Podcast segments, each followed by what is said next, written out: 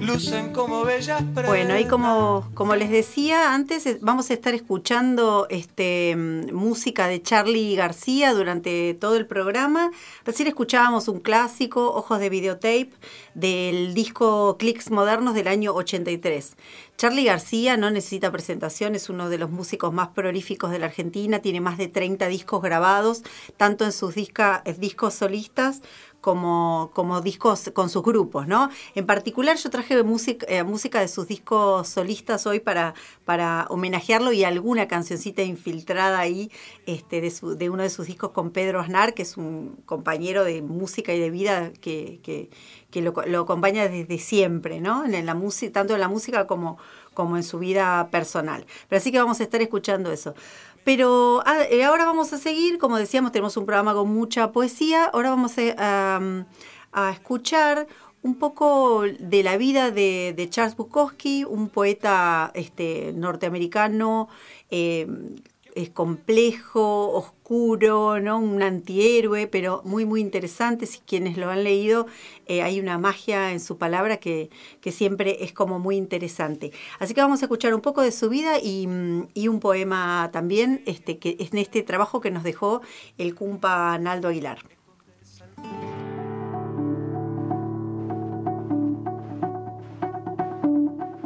Cuando la palabra contracultura no figuraba en los diccionarios, con su literatura descarnada y directa, abrazó la decepción del sueño americano. Se crió en los años de la Gran Depresión y cuando su país comenzó a asomar como potencia, siguió escribiendo sobre sí mismo y su vida desolada. Fue un poeta del fracaso y del alcohol. Transgresor, pendenciero y profesional, Hizo de su vida y sus humillaciones el tema de su literatura que lo llevó, irónicamente, al éxito. Charles Bukowski fue un escritor indecente y también un cronista del submundo marginal de Los Ángeles, ciudad que amó y odió en proporciones similares.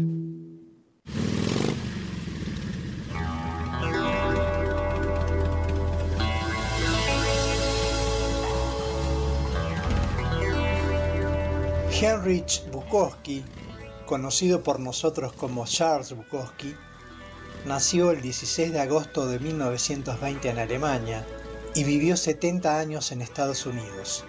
Sus padres le cambiaron el nombre para que sonara más estadounidense.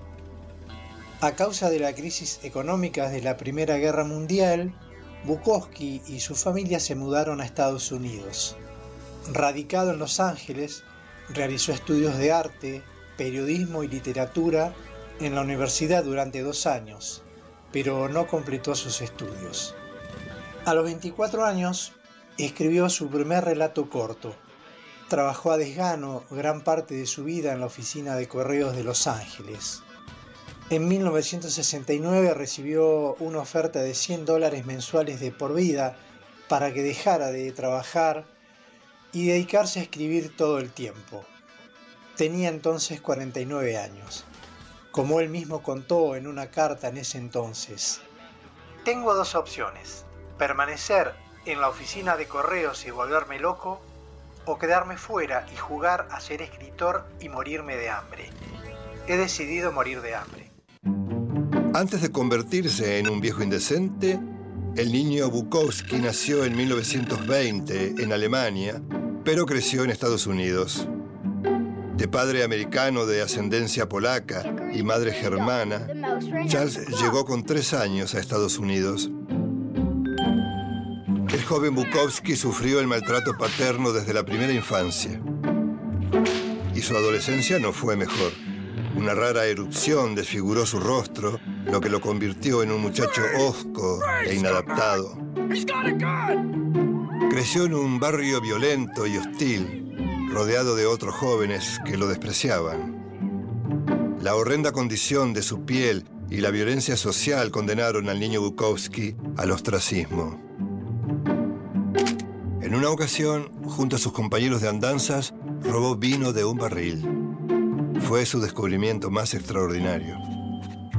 Estos episodios más la posterior pelea con su padre y su vida vagabunda, las registró en La senda del perdedor, uno de sus libros más oscuros.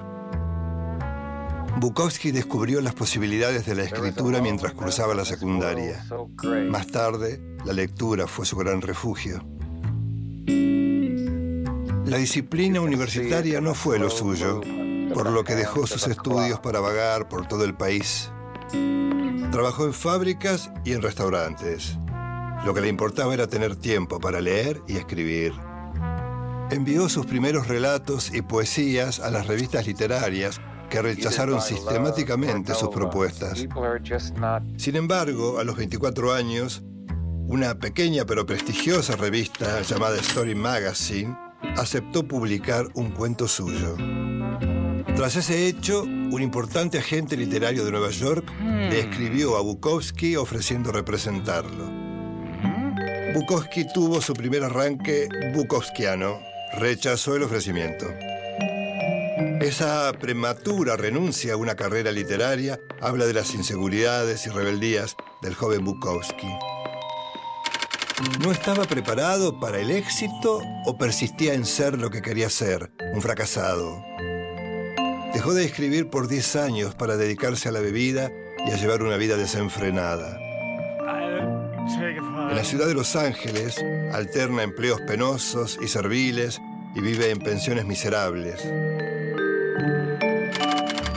En 1956 comenzó a trabajar en el correo, lugar que le serviría de inspiración para su primera novela, Cartero, publicada 15 años más tarde. A través de su alter ego, Henry Chinaski, cuenta la historia de un repartidor de cartas, un hombre vulgar, asediado por el alcohol y relaciones enfermizas, pero que no reniega de su estilo de vida. Chinaski, como Bukowski, comparten la marginación social, las adicciones, la vida disipada y los amores ocasionales. Ambos se consuelan apenas con la creación literaria.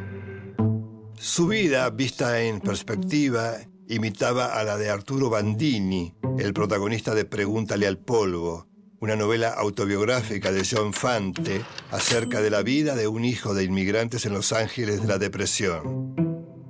Fante, un escritor fracasado, fue una inspiración para Bukowski. Con ellos había nacido el realismo sucio. Este movimiento literario estadounidense pretende reducir la narración a elementos básicos. Se caracteriza por ofrecer un texto seco, sin artificios, por lo general breve. Bukowski llevó esos paradigmas hasta el extremo al abordar personajes vulgares y corrientes. Los 10 años que había pasado sin escribir son el alimento temático del Bukowski escritor. Volcará esas experiencias en una obra descriptiva casi anecdótica y de una sinceridad irritante. En toda su obra insiste en molestar e incomodar, pero no propone ningún cambio ni postula un mundo mejor. Si bien se lo conoce como narrador, fue un poeta muy prolífico. Entre sus 27 libros de poemas se destacan música de cañerías y se busca una mujer. En todos asoma un realismo indecoroso y tierno a la vez. En su madurez, un famoso libro de entrevistas contribuyó a acrecentar su mito. Su obra, su manera de contar y su vida lo convirtieron en un escritor maldito. La última novela completa de Bukowski fue publicada poco antes de su muerte. Es un relato policial con algunos elementos sobrenaturales y de ciencia ficción. Dedica la historia a la mala escritura y en ella se burla claramente de la precariedad de ciertos textos.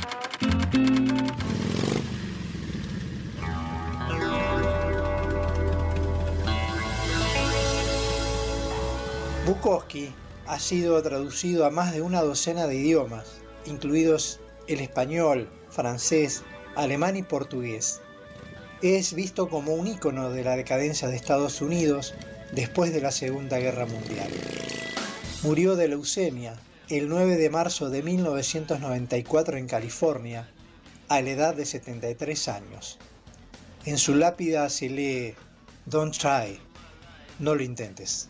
A lo largo de su vida, Bukowski publicó seis novelas nueve colecciones de cuento y 20 colecciones de poemas.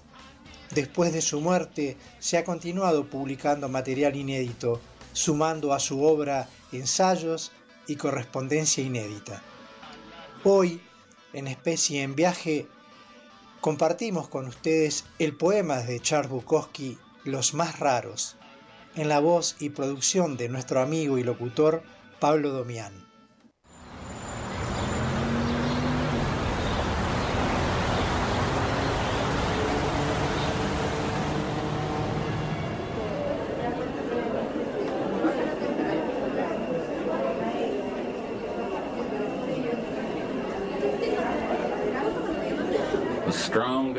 Of the strange.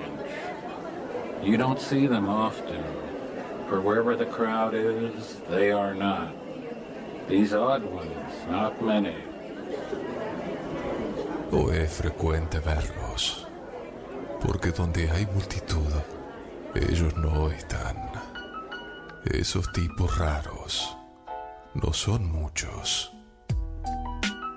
pero de ellos provienen los pocos cuadros buenos, las pocas buenas sinfonías, los pocos buenos libros y otras obras, y de los mejores, de los extraños, quizás nada. Ellos son sus propias pinturas, sus propios libros, su propia música su propia obra. A veces me parece verlos, por ejemplo, cierto viejo sentado en cierto banco de una cierta manera, o un rostro fugaz en un automóvil que pasa en dirección contraria, o hay un cierto movimiento en las manos de un chico o una chica que empaqueta las cosas en el supermercado.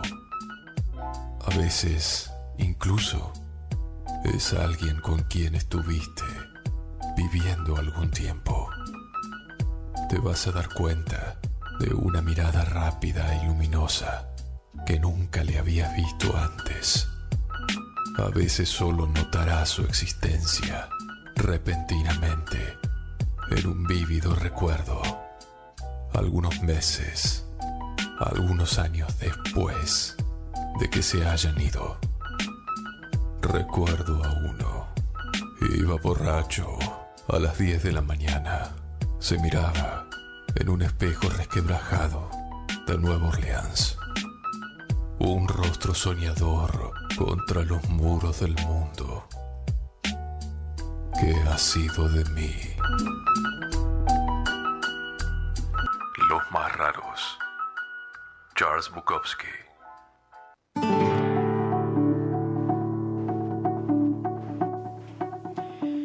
Bueno, ahí escuchábamos algo de, la vida de este poeta Em, encasillado dentro de los poetas malditos. Si no han tenido oportunidad de, leerlo, es muy interesante.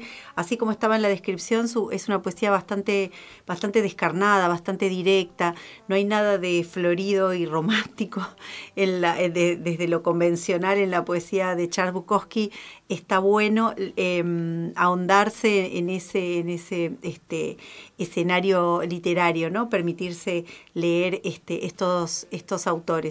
Su vida es, francamente polémica en, muchos sentidos, ha tenido muchos, muchos conflictos, pero su obra es este, eh, maravillosa. Así que si no la conocen, asómense. Que, mm, que, está muy, muy buena, ¿no? Y acá tenemos como un, como un inicio para saber algo de su vida, para, para picarles la, curiosidad eh, de leer a Charles Bukowski, ¿sí? Bueno, vamos a seguir, pero podríamos escuchar otro, otro tema. Estamos full eh, Charlie García hoy. Este, antes de, pasar al, al, siguiente bloque y escuchemos otra, otra canción, ¿no?